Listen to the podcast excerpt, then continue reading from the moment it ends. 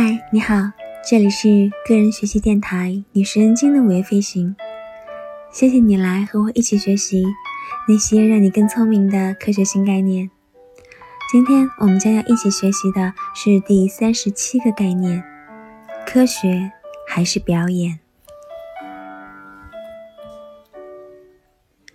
现代社会在安全措施上耗费了无数的资源，但其实这样的措施。只能提供心理安慰，而不能真的降低风险。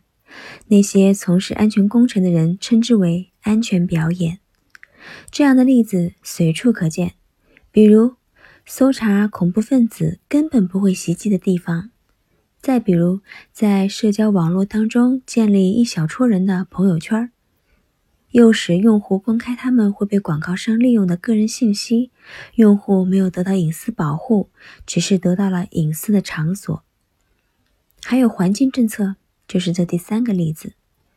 减少碳排放要花费很多的钱，也会流失很多的选票，所以政府呢，只是做一做姿态，颁布那些表面高调，实则收效甚微的政策。专家们都知道。政策当中，大部分声称要保护地球的动作都只是表演而已。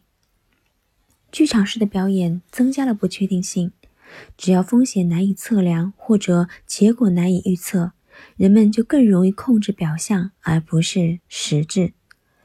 减少不确定性，弥补表象与实质之间的差距，是科学的主要任务。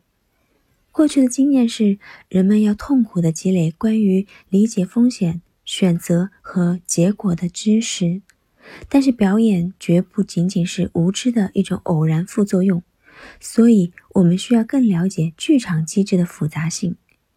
科学的传播就需要打破假象，照亮舞台的幽暗角落，揭示出面具下的真正的面目。好了，今天的学习就到这里了，希望你每一天。都是开心的，也希望你每一天都有新收获。我们下次再见了。